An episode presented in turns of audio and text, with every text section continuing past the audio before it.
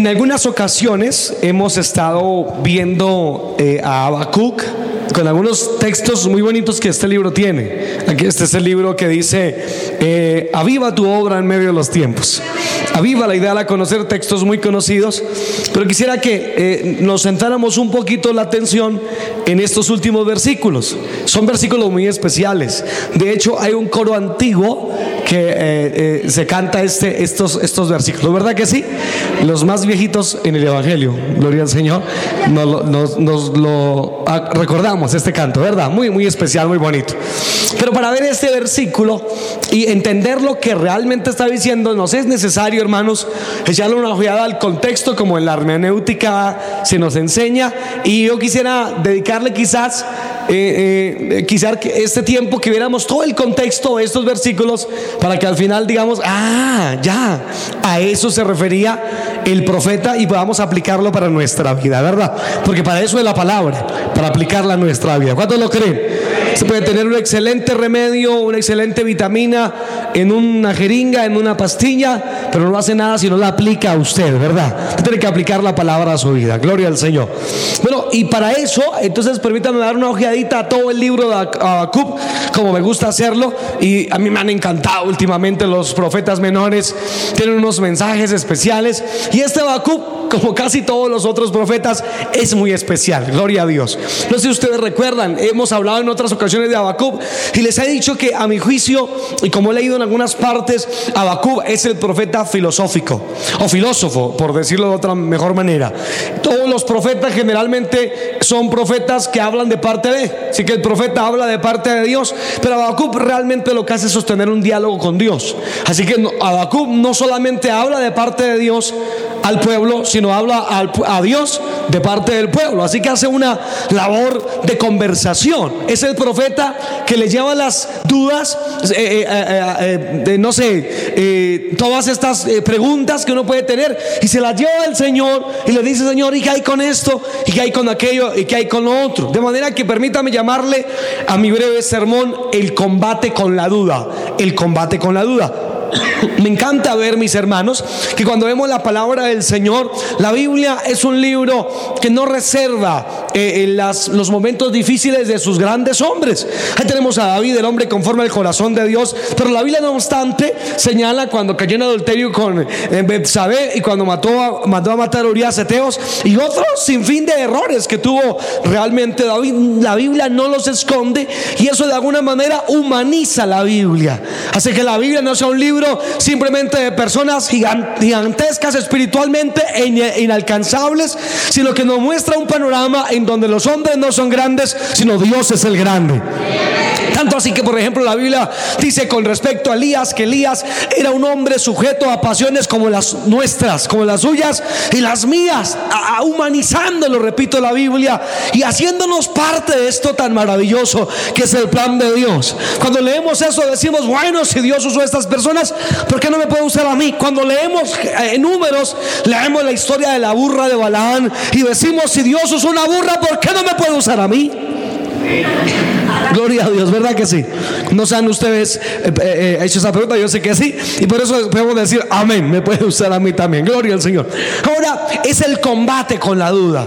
Y Abacub hace muchas preguntas, pero a mi juicio realmente podemos resumirla en dos grandes cuestionamientos que Abacub se estaba haciendo. Antes de ir a ellos, el, libro de Abacub tiene tres capítulos, realmente es breve y su bosquejo también es, es muy fácil. Es decir, los puntos que trata El primer capítulo habla de Dios como castiga a Judá.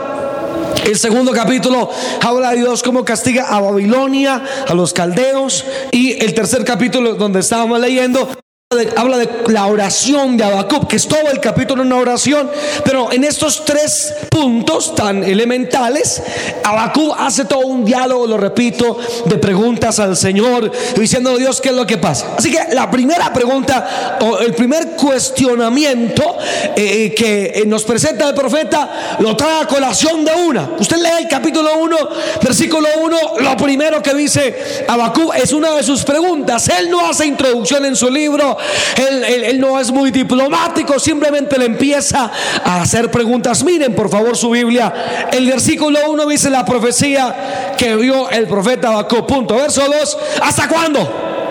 Oh Jehová, lo notan de una. Habacuc en su libro no se preocupa por mayores salutaciones, sino que de una vez entra preguntando y dice, ¿hasta cuándo, oh Jehová? Clamaré y qué? Y no oirás. De una vez Habacuc nos empieza a mostrar cuál era su primer cuestionamiento. El problema de Habacuc no era que Dios, que, perdón, que Habacuc no creyera que Dios lo oía, sino que el problema era más bien que Habacuc pensaba que a Dios no le interesaba. Óigame en eso. El problema no era que Habacuc dudara de que Dios lo oyera. Pues la Biblia dice que Dios nos oye. ¿Cuántos saben eso, verdad? Claman los justos y Jehová oye y los libra de todos sus temores. Lucas 11 también nos dice: buscar y hallaréis, llamad y se os abrirá, porque todo el que pide recibe, el que busca encuentra, el que llama se le abre, de manera que el profeta, como un hombre de Dios, tenía claro que Dios lo oía. Antes de continuar, quiero preguntarles cuántos de ustedes tienen claro realmente que Dios los escucha. Eso usted tiene que tenerlo muy claro, porque ahí no hay mucho diálogo. Si usted no cree en esto, porque la fe es la principal virtud cristiana, recuérdalo. Si usted no cree, va a tener graves problemas en su vida cristiana, porque la fe es todo en la vida cristiana. Porque es necesario, dice Hebreos, que el que se acerca a Él, ¿verdad? Hebreos capítulo 6, crea que le hay y que es galardonador de los que le buscan, ¿verdad? Así que si usted se acerca a Él, debe creer que sí existe Dios. ¿Cuánto lo creen esta noche? Y que es galardonador, es bendecidor, es proveedor, es salvador, es ayudador, es fortalecedor. Amén. Habacuc no tenía problemas con eso. Realmente el problema de Habacuc era que a él le parecía que Dios no estaba interesado en lo que Habacuc presentaba. Y ese sí puede ser uno de nuestros problemas. Que no dudamos que Dios existe. Creo que ninguno de aquí lo hace. Creo que todos creemos que Dios existe. Nuestro problema quizás más bien es, ¿será que Dios está interesado en lo que yo pido? ¿Está interesado en mi recibo de luz o en mis batallas personales? En que no encuentro trabajo, en que me siento confundido, en que tengo problemas con mi esposa, en que tengo un hijo descarriado, Dios se preocupará por esto. Ese era el problema de Abacú. ¿Cuánto me están siguiendo hasta acá? Eso me encanta, mis hermanos, porque lo repito, eso humaniza la Biblia. Eso nos acerca, por lo menos yo me siento identificado con Abacú al decir, Dios mío, a mí me pasa exactamente lo mismo. Una hermana me dijo, bueno, yo no pido por esto, hermano, porque realmente Dios debe estar tan ocupado como para ponerse a pensar en mis tonterías. Gloria a Dios. Bueno, Dios es omnipotente, ¿cuántos lo saben? Y omnisciente, ¿cuántos lo saben? Así que Él todo lo puede, para Él no hay nada que sea difícil. Él realmente nunca está tan ocupado en ese sentido, en el sentido de no eh, eh, poder atenderle a usted. Como cuando usted va a hacer una reclamación ante alguna, ante alguna entidad pública y el que le está atendiendo en la bandera le dice, sí, sí, sí, vaya a la otra ventanilla. Y el otro le dice, sí, sí, sí vaya a este otro lugar. Y el otro le dice, no, aquí no es eso, vaya a la 26 con no sé qué. Y usted va por ahí y dice, no, aquí tampoco es, vaya no sé dónde. Que es el pan de cada día aquí en Bogotá, ¿verdad? No, no es, ese no es el Dios eterno. Es el Dios que cuando le pedimos, Él nos escucha. Así que Habacuc tenía su misma duda, hermano. La duda de Dios estará interesado en mí. A veces es una duda que ni siquiera reflexionamos. A veces la damos por hecho inconscientemente y ni siquiera oramos porque realmente no pensamos que Dios está interesado en eso. O quizás Dios debería escuchar una oración más profunda, como orar por la obra y no orar por las sencilleces que nosotros tenemos cotidianamente. ¿Cuánto bendecimos el nombre del Señor? Gracias. Dígale que está a su lado Dios a usted si le oye. Y lo repito, ore nuestras cosas, ora, perdón, escucha más bien nuestras cosas sencillas. Así que ese es el problema. Ahora, el agravante del problema era que eh, eh, eh pensaba que por la indiferencia de Dios las cosas se estaban complicando cada vez más. El capítulo 1, el versículo 3 dice, ¿por qué haces ¿Por qué me haces ver iniquidad? Y, haces que vea molestia, destrucción y violencia. Están delante de mí y pleito y contienda se levantan, por la cual, por lo cual la ley está debilitada y el juicio no sale según la verdad, por cuanto el impío accede al justo y por eso sale torcida la justicia. Así que miren por favor el razonamiento de Abacú. Abacú decía, Señor, tú me oyes, pero a ti no te interesa. El problema es que como no te interesa, tú no has hecho nada. Y como tú no haces nada, Señor, las cosas cada vez están peores. Y no sé, yo no sé, pero a mí me, esto me identifica demasiado. Yo digo, Dios mío, tú a veces, eh, no sé si usted lo ha dicho como yo, pero a veces yo he dicho, Señor, tú no has intervenido y esto se está poniendo color marrón y está pasando a oscuro, esto está siendo más complicado. Pero si tú intervinieras, algo pasaría. Y me estoy, estoy recordando, recuerdan a Lázaro, las hermanas de Lázaro, Marta y María, y cuando llega Jesús le dice, Señor, si hubieras estado aquí, no se hubiera muerto mi hermano. Dios te tenía otro plan, pero ellas estaban entendiendo que sin Dios las cosas se complicaban más, lo cual es totalmente cierto también. ¿Cuánto creen que si no está Dios las cosas están terribles, verdad? Claro que sí, pero eh, eh se refería no a la ausencia del clamor del pueblo para que Dios interviniera, sino más bien se hacía referencia a la indiferencia supuesta de Dios. O sea, Abacú estaba pensando, Señor, no te interesa eres indiferente. Y como eres indiferente, las cosas están siendo muy complicadas cada vez. La respuesta de Dios nos hizo esperar. Dios habla con el profeta y Dios le responde algo al profeta que podemos aplicarlo para nuestra vida cotidiana. Capítulo 1, versículos del 5 hasta el 6. leamos quizás un poco más adelante hasta el 8. En la escritura, aquí Dios responde, mirad entre las naciones y ved y asombraos porque haré una obra en vuestros días, que aun cuando se os contare no la creeréis, porque aquí yo levanto a los caldeos, nación cruel y presurosa, que camina por la anchura de la tierra para poseer las, las moradas ajenas, formidables y terrible. De ella misma procede su justicia y su dignidad. Sus caballos serán más ligeros que leopardos y más feroces que lobos nocturnos y sus jinetes se multiplicarán. Vendrán de lejos sus jinetes y volarán como águilas que se apresuran a devorar. Voy a leer hasta el final. Toda ella vendrá a la presa, el terror va delante de ella y recogerá cautivos como arena. Escarnecerá a los reyes, a los príncipes, hará burla, se reirá de la, toda fortaleza y, levanta, y levantará terraplén y la tomará. Luego pasará como el huracán y ofenderá, atribuyendo su fuerza a su Dios. Eh, escúcheme en esto, por favor. El problema de Abacú era Dios, tú no intervienes. Esta, esta, esta Judá que era la nación donde él estaba profetizando, decía Abacú, está muy mal, están en injusticia, se apartan de tu ley porque tú no haces nada. Y Dios le responde a Abacú y le dice, no, Abacú, estás pensando inadecuadamente. Y le responde tres cosas. Número uno, le responde, yo sí obraré. Es más, acabamos de leer que Dios le dice, obraré en tus días, en estos días voy a obrar. Dios le responde a Abacú.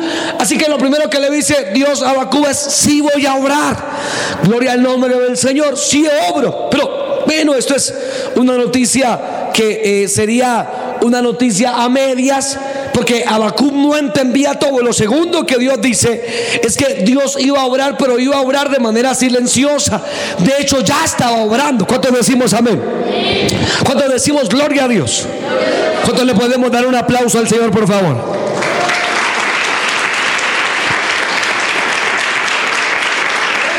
Gloria al Señor. Sigue lo que dice Dios a es, sí voy a obrar número uno, pero segundo, estoy obrando silenciosamente, es lo segundo que Dios le dice. ¿Por qué? Óigame bien, por favor. Habacuc estaba en la nación de Judá. Y Dios dice, ¿sabes qué? Voy a pedir castigo sobre toda Judá y voy a usar a los caldeos para hacerlo. De hecho, ya los estoy preparando. Y Dios le dice a Habacuc, ¿cómo lo iba a hacer? Los caldeos vienen sobre ustedes, sobre Judá, y los van a destruir. Voy a pedir juicio sobre esta nación. Bueno, de alguna manera Dios le responde como tercero que Dios va a satisfacer su justicia. En, Abacú había hambre y sed para que se hiciera justicia. Él no quería ver más ese tipo de destrucción moral de la sociedad. Y entonces Dios le dice a Abacú, ¿sabes qué Abacú? Voy a traer destrucción sobre Judá. ¿Cuánto me están siguiendo hasta acá? Perdónenme, puede que suene muy técnico, pero permítanme contarles la historia.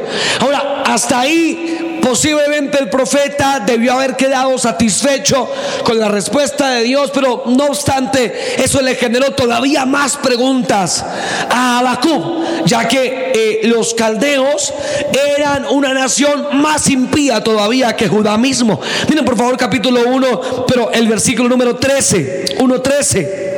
Gloria a Dios. La Biblia dice, muy limpio eres de ojos para ver el mal, ni puedes ver el agravio. ¿Por qué ves a los menospreciadores y callas cuando destruye el impío al más justo? ¿Cuánto bendecimos el nombre del Señor? Y si usted sigue leyendo, se va a encontrar con la queja de Abacub que ahora era, Dios, ¿por qué vas a usar a esos caldeos? Permítame su atención, por favor. Abacub estaba diciendo algo así como, Señor, yo sé que Judá es malo, pero es que los caldeos son peores. Yo sé que nosotros hacemos obras impías, pero los caldeos, esos son peores que cualquier nación. ¿Cómo es que vas a permitir, Señor, que en mano de gente tan impía tu pueblo sea eh, desmenuzado y destruido? Y ahora la, la ansiedad de Abacub era mayor. Eh, eh, ¿Cómo es posible? Es más, si usted sigue leyendo todo el capítulo 1, se encontrará que el profeta dice, Señor, voy a esperar hasta que me respondas.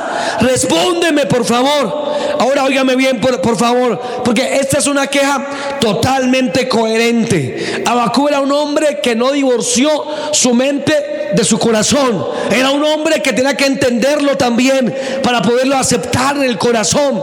Habacuc te tipifica a este cristiano que es racional y es un cristiano totalmente aceptable también. Acepta las cosas, pero necesita más argumentos, necesita razones. Y Habacuc está diciendo, Señor, dame razones. Bueno, los vas a castigar para que coartarles su, su, su maldad, pero ¿por qué los castigas? Con estas personas tan inicuas, mándales otro juicio. Pero que no se, no se sientan estos menospreciadores, los caldeos, sean enseñoreándose de Judá, Señor. Y entonces la respuesta es, esta vez tarda un poco, pero vuelve Dios a responderle a Abacú. Capítulo 2, versículo 2, por favor. 2, 2. ¿Estamos ahí? Verso 2 dice, y Jehová le respondió y dijo, escribe la visión y declara en tablas para que corra el que leyere en ella, aunque la visión tardara o tardará aún por un tiempo, más se apresura hacia el fin y no mentirá aún aunque tardare, espéralo, porque sin duda vendrá y no tardará. He aquí que aquel cuya alma no es recta y se enorgullece, mas el justo por su fe vivirá. Y también el que es dado al vino es traicionero, hombre soberbio, que no permanecerá, ensanchó como el Seol su alma y es como la muerte que no se saciará. Antes reunió para sí todas las gentes y juntó para sí todos los pueblos. Y luego empieza, ah, ya le digo, capítulo 2 continúa hablando del argumento que Dios le da. Número segundo, con respecto a su segundo, su segunda pregunta, cuestionamiento que deja perplejo al profeta diciendo, Señor, ¿por qué vas a hacerlo de esta manera? El Señor le responde dos cosas muy sencillas. Número uno, le responde que Dios es soberano. Y como soberano, Él puede usar a quien Él quiera. ¿Cuántos lo creen conmigo? Hace un momento le cité el ejemplo de la burra de Balaam, que, que, fue usada para la gloria de Dios. O tenemos el ejemplo de que el mismo diablo fue usado para de alguna manera Dios manifestarse, como por ejemplo en el libro de Job. O tenemos hombres impíos y orgullosos que son usados por Dios para poner un juicio, como por ejemplo el faraón en días del el pueblo de Israel en Egipto, en el Éxodo. Así que encontramos varios ejemplos de personas que son usadas aunque no son del Señor, aunque no conocen a Dios, pero Dios los usa en algún momento. Y uno de los ejemplos más especiales podía referirnos el profeta Isaías cuando dice que eh, el Señor iba a usar al rey Ciro de Persia o de Medo Persia. ¿Recuerdan este, verdad? Que fue el rey usado de Dios le habla al rey y le dice, aunque no me conoces, yo quebrantaré cerrojos de bronce delante de ti. Lo recuerdan, ¿verdad? Y romperé eh, puertas y te abriré puertas, aunque tú no me conoces, yo lo haré. Cuando me decimos el nombre de Jesús? O podemos ver al rey Nabucodonosor que en algún momento no reconoce que es Dios que lo colocó allí, porque Dios es el que pone reyes y el que quita reyes también. ¿Cuántos decimos amén, verdad? Ahora, y Nabucodonosor no lo reconoce Dios tiene que ponerlo siete años, dice el libro de Daniel. ¿Lo recuerdan? Como un buey loco comiendo pasto. El cerco del palacio tuvieron que levantarlo para que el rey, que ahora estaba loco, no se saliera. Y dice el rey, hasta que entrando en razón, glorifiqué al Dios eterno y le di toda la gloria a Él. Así que encontramos tantos casos, mis hermanos, en la Biblia de personas que son usadas para castigar, para corregir, para traer juicio o para traer bendición también. Y es el caso práctico en nuestras vidas cuando oramos por uno de nuestros hijos que no eh, está haciendo las cosas correctamente y Dios levanta a una persona peor que nuestros hijos, ¿verdad? O que, o que a una persona por ahí que le haga la vida imposible y le haga la vida cuadritos y decimos, pero ¿por qué, Señor? Y Dios responde, pues no es lo que me estás pidiendo, que te ayude con este hijo malcriado. Déjame tratarlo un momentico. Y tú dices, pero Señor, no me gusta. Y Dios dice, pero soy soberano y me lo pediste. O cuando tú pides por un familiar que es terco y necio y de repente escuchamos una tremenda noticia que le ocurrió tal caso, tal otro caso y decimos como ocúpalo, ¿por qué, Señor? Lo hubieras hecho en un culto, Señor, en una campaña, hubieras hecho un milagro, le hubieras abierto los ojos a alguien y él hubiera tenido fe, pero Dios dice, déjame porque yo sé cómo tratar a la gente. Esta es, este, este es ese cuadro de lo que nosotros pedimos y Dios lo da, pero cuando Dios lo está haciendo decimos, ay, no, mejor no, Señor. No me gusta como lo estás haciendo. ¿Por qué usas esos impíos? Deberías usar algo más bonito, gloria a Dios. Pero quiero decirles que a veces algunos no necesitan sermones, algunos necesitan problemas. Algunas personas no necesitan que oremos por ellos y les pongamos la mano en la cabeza. Quizás necesitan que el jefe les ponga la mano en la cabeza en el trabajo. Algunos necesitan que solamente les demos consejos. Algunos necesitan tremendos problemas para que Dios los haga entrar en razón. Digan amén, por favor. Un amén más evangélico, por favor. ¿Cuántos lo reconocen así, verdad? Y para que usted se lleve un ejemplo más claro por, eh, por, ahora, por favor mire su propia vida. Muchos de nosotros fuimos llamados al camino del Señor en profundas circunstancias difíciles. No sé si a todos les ocurrió esto, pero en lo, particular me pasó, o quizás no fue un problema profundo, eh, eh, fue una necesidad profunda o alguna otra cosa que en esa profundidad de soledad, una circunstancia muy adversa, Dios nos dijo, ven, te llamo y le hicimos caso al Señor, ¿verdad que sí, mis hermanos? Yo estoy seguro, obviamente, que no es un problema lo que convierte a la gente, es Cristo mismo el que los convierte. Es la obra del Espíritu Santo, pero Dios lo que me refiero es que Dios usa esas circunstancias para obrar. Aquí tenemos a Bakú diciendo, Señor, mira estos descarriados. Ahí te lo dejo. Y obra porque yo como que no veo que tú estés obrando. No es nuestra oración por algunos de nuestros familiares a veces. Exactica. Pero Señor, no estoy viendo que obres, como que no te interesa. Algunos me lo han dicho a mí, hermanos. Pastor, Dios no está interesado en mi vida, parece, porque como que no hace nada. Pero después tenemos grandes problemas. Ay, hermano, mi hijo le está yendo tan mal en el colegio, en la universidad. Ay, hermano, mire que tiene un problema, pero terrible. Mi esposa o mi esposo. Ay, hermano, ore para que se lo quite. Pero quiero decirte que posiblemente, precisamente esa es la respuesta de Dios para tu situación. Quizás que se partiera un piecito era lo que necesitaba para que reaccionara. Quizás que lo echaran del trabajo, quizás que no tuviera dinero, era lo que le iba a sensibilizar en los caminos del Señor. Así que usted debe aprender a confiar en el Señor. ¿Cuántos me siguen hasta acá? Ya casi termino, por favor, présteme su atención unos minutico más y termino. Así que para obviar, porque tengo muchos versículos y muchos textos, para obviar el Señor le está diciendo a Habacuc, pues es mi método, es mi forma. Y cuando, cuando leo esto, encuentro varias cosas en el carácter de Dios. Número uno, encuentro que Dios hará como Él quiere. ¿Cuántos saben eso, verdad? Encuentro que Dios obra como Él quiere. Encuentro que los caminos de Dios no son los mismos míos. Encuentro que las formas de Dios de hacer las cosas no son las mismas formas que nosotros tenemos. Hace años, y voy terminando ya, hace años eh, eh, en la iglesia donde nos congregábamos nosotros, había una familia eh, particularmente grande en la iglesia que llenaba casi la mitad de la iglesia era esa familia únicamente. Y entonces ellos un día nos contaron el testimonio la familia Cruz, de apellido Cruz, y ellos nos decían, eh, pastor, imagínese cómo llegamos todos nosotros a los pies de Cristo. Y yo le dije, no, cuéntemelo, por favor. Digo, nosotros tuvimos por espacio de 18 años, eh, solamente, por espacio de 18 años, entre nosotros solo hubo un cristiano, uno solo.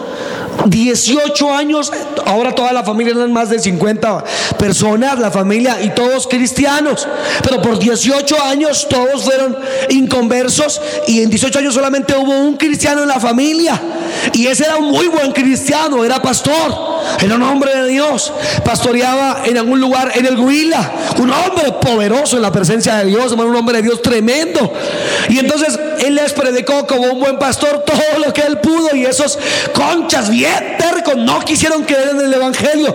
Y él ahí pegaba los pies del Señor. Un día después de que hizo una escuela dominical Gloria a Dios en, el Huila. Mientras saludaba a los hermanos en la puerta, pasaron dos personas con ametralladoras y eh, fusilaron al pastor después del culto. Esto ocurrió hace ya unos años. Mataron al pastor en frente de la iglesia. Eh, eh, no, mataron absolutamente a nadie más, a pesar de que fueron ráfagas y que pasaban en moto solo, mataron al pastor. Nadie más fue herido, ni siquiera o tiros en las paredes de la iglesia. Fue terrible esta situación después de un culto la iglesia, todavía estaba presente y vieron cómo asesinaron a su pastor en la puerta de la iglesia. Oh, eso fue algo aterrador. Y la gente se preguntaba, pero ¿por qué, Dios mío, permites el único evangélico que muera? Ay, pero qué obvio. Pues es el único que podía salvarse ya, gloria a Dios. Era el único a quien Dios podía recoger, obviamente. Y este hombre cayó tendido ahí en la puerta. Obviamente toda la familia fue al funeral. El predicador dijo, contronando desde el altar, habló de la fe de este hombre Dios que predicó la palabra a pesar de que ya lo habían amenazado de que saliera de la zona y no quiso. Fue un hombre muy valiente, predicó el evangelio del Señor Jesucristo y fue tan poderoso el sermón. Toda la familia estaba reunida esa tarde en el velorio de su hermano, tío, eh, familiar para muchos de ellos. Eh, y todos aquí, eh, aquella tarde escucharon el sermón del predicador hablando de la fe de este hombre que por 18 años estuvo predicando la palabra de Dios y que murió en sus botas, gloria a Dios, a la puerta de la iglesia. Y esa tarde se entregaron a Cristo toda la familia, todos, todos, todos, todos los cincuenta y tantos familiares que habían ido, todos, ese día se convirtieron todos, todos, todos, todos se convirtieron.